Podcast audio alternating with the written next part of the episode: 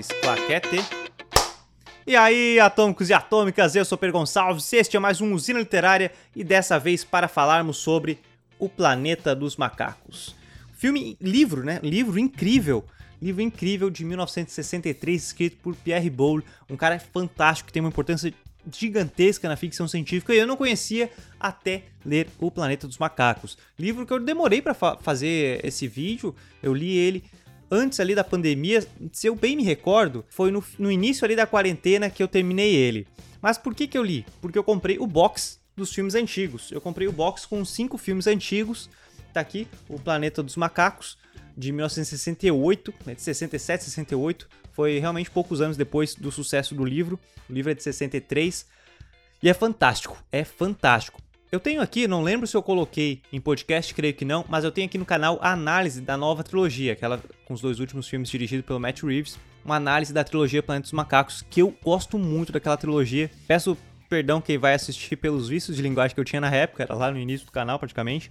Mas eu gosto muito desse filme antigo. Infelizmente, suas sequências são mais fracas, com os dois últimos filmes ali voltando a ter uma crítica interessante. Entretanto, nada supera esse primeiro filme aqui, que tem uma importância gigantesca para o cinema e para a ficção científica.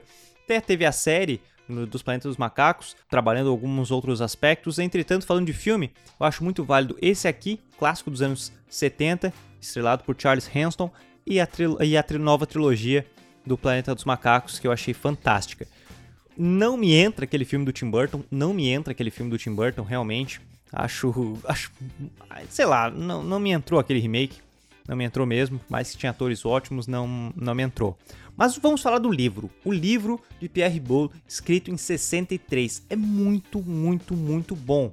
Eu não sei por que, que eu não li isso antes. Mas a sinopse é a seguinte: a sinopse é a seguinte se você não conhece. Então, um casal, tem um casal lá no futuro, creio que em 2005, 2500, em 2500 tem um casal em um cruzeiro espacial, estão voando, e eles, e eles veem uma garrafa. A mulher vê uma garrafa e fala, ó, oh, vamos ali ver o que, que é isso. E tem uma mensagem dentro dessa garrafa. E eles começam a ler. Eles começam a ler vendo que, que eles falam assim, raça humana. Raça humana? Você, como leitor, fica tipo, pô, por que, que eu espanto de raça humana?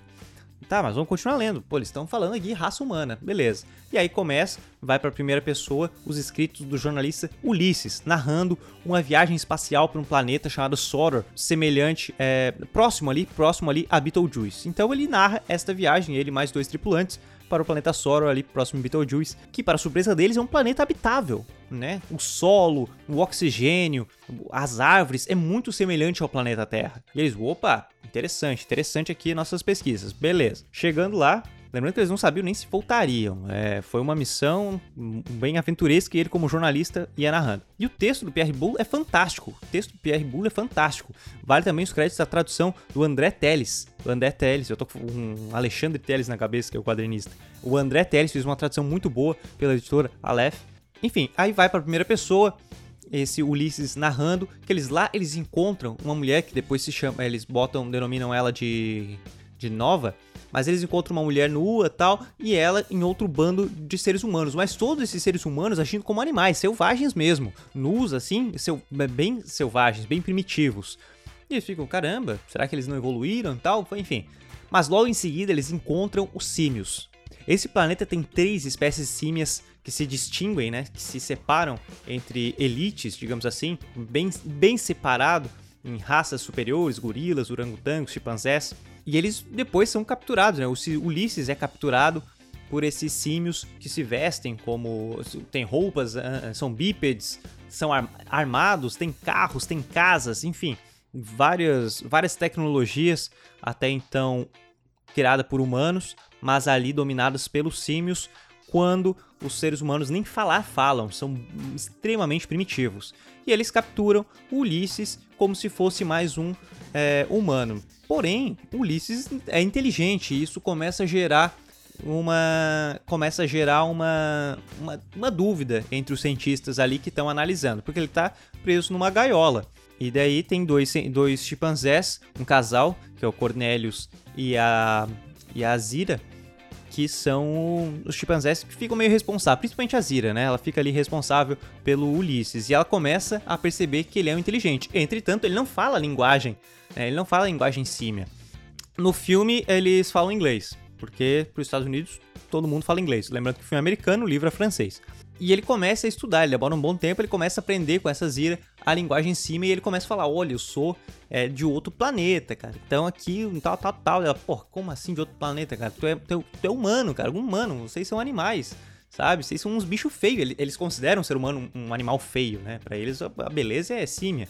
Então, ó, vocês são feios, cara. Você tá me contando? Mas beleza, ela acredita pela, pela convicção que ele passa aquela história. Então, é, e aí vai o desfecho destes destes dois símios, Cornélios, muito mais pelo por afeto à esposa, Cira, do, pela Zira, do que pelo por algum uma proximidade a Ulisses. Esse que também começa a ter um afeto tanto pela Zira, um afeto emocional ali pela ajuda, mas também um afeto físico pela Nova, que é uma mulher extremamente bonita, por mais que seja uma selvagem. Né? Então tem, tem essa questão, uma, uma paixão pelo intelecto de Zira e o físico da, da nova. E cara, o livro é muito bem escrito, ele é muito bem escrito, sabe? Tem os pontos da ficção científica ali, te, temos pontuais, mas nada de complexo, nada de complexo. E o Pierre Boulle tem essa, essa facilidade, facilidade que eu também já comentei no H.G. Wells, que é tra trazer conteúdos densos, né? Seja em questão tecnológica ou sociológica, filosófica, principalmente aqui no Planeta dos Macacos tem muita crítica é, sociológica, muito mais do que utilização de elementos de ficção científica tecnológica, como naves, tá? essas explicações são bem pontuais, mas eles conseguem trazer essas cargas mais densas de uma forma muito tranquila para o leitor. Isso é, isso é, não é fácil, não é fácil mesmo. E você vai lendo aquilo ali, e é viciante. Tá? Você mata o livro rapidinho, que ele não é longo, ele é curtinho, e você vai devorando aquela questão exatamente por trazer tantas críticas ao ser humano, tantas críticas ao ser humano. Sabe, tá ali os, os símios agindo como seres humanos, é, claro, um pouco mais é, separados em elites e tal, devido às espécies, mas com diversas. Ali o Pierre Boulle con conseguiu colocar diversas críticas que ele tinha à humanidade. Lembrando que ele foi espião na, né, na Segunda Guerra, ele foi do exército francês, enfim, o cara tem. Ele escreveu diversos livros de guerra. Lembrando que A Ponte do Rio Kwai, que depois teve o filme que ganhou o Oscar e eternizou aquela musiquinha. Enfim, é desse filme, ele que escreveu o livro, né? Ele escreveu diversos livros de guerra. Ganhou o Oscar devido a esse roteiro. E eu fiquei encantado, eu fiquei encantado com o Planeta dos Macacos por já ser um fã dos filmes e aí chegar e ver uma bagagem tão densa quanto. A forma, a forma que eles descobrem, o grande desfecho, o grande desfecho do filme é diferente da. A, a ideia é a mesma, mas o desfecho do filme é diferente do desfecho do, do livro, como é feito, eu achei o, até o, o do livro muito mais bem trabalhado, porque os seres humanos são usados como. Já que eles são animais, eles são usados como experimentos, né? Principalmente lobotomia, experimentos cerebrais, enfim.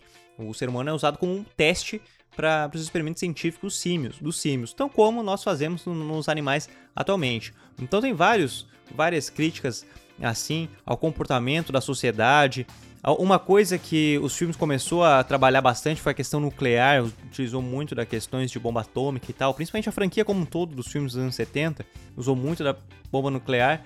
O livro se foca muito na questão sociológica, na evolução, na antropológica, na verdade, né? A questão antropológica do, do símio ser humano ali, as, o que são semelhantes e como toda a sociedade evolui. E aqui brinca, né, a um ponto onde a sociedade evoluiu para a sociedade símia. Né? Teve a questão dos vírus no novo filme agora, utilizando a gripe símia. Aqui no livro tem algo semelhante, tem algo semelhante, mas é bem é bem pequeno, é mais focado em toda a evolução, como os símios se é, rebelaram para chegar ao topo da sociedade, enfim, ele é bem diferente, mas é um texto fascinante, é um texto fascinante, muito bem escrito. Reforço a tradução do André Teles, ficou muito boa, digna da obra e eu recomendo demais. Se você gostou da nova trilogia, se você gosta dos filmes antigos, até se gosta do filme do, do Tim Burton, recomendo demais ler O Planeta dos Macacos, aqui no Brasil pela... Opa, tá desligada a tela aqui.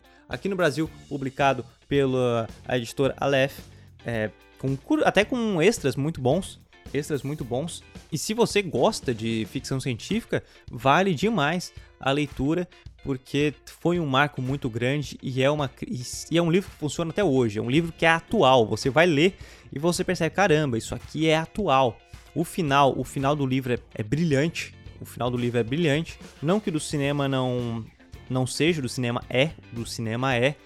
Porém, porém, né, até a capa já é um baita de um spoiler, cara. A capa do livro é um baita de um spoiler, eu acho isso terrível. Curiosidade é que né, eles não contaram o final do filme para os atores até o último dia de gravação para que não vazasse. E, o, e eu concordo com Pierre Bowles quando ele fala sobre o final do, do filme, que ele fala que ele prefere do livro, ele acha mais dramático do livro e acha exagerado, né, uma dramaturgia exagerada ou do filme. Entretanto, ele entende porque o cinema de, demanda essa dramaturgia um pouco mais exagerada. E eu concordo, eu gosto muito do final do filme, mas acho um, um pouco mais exagerado.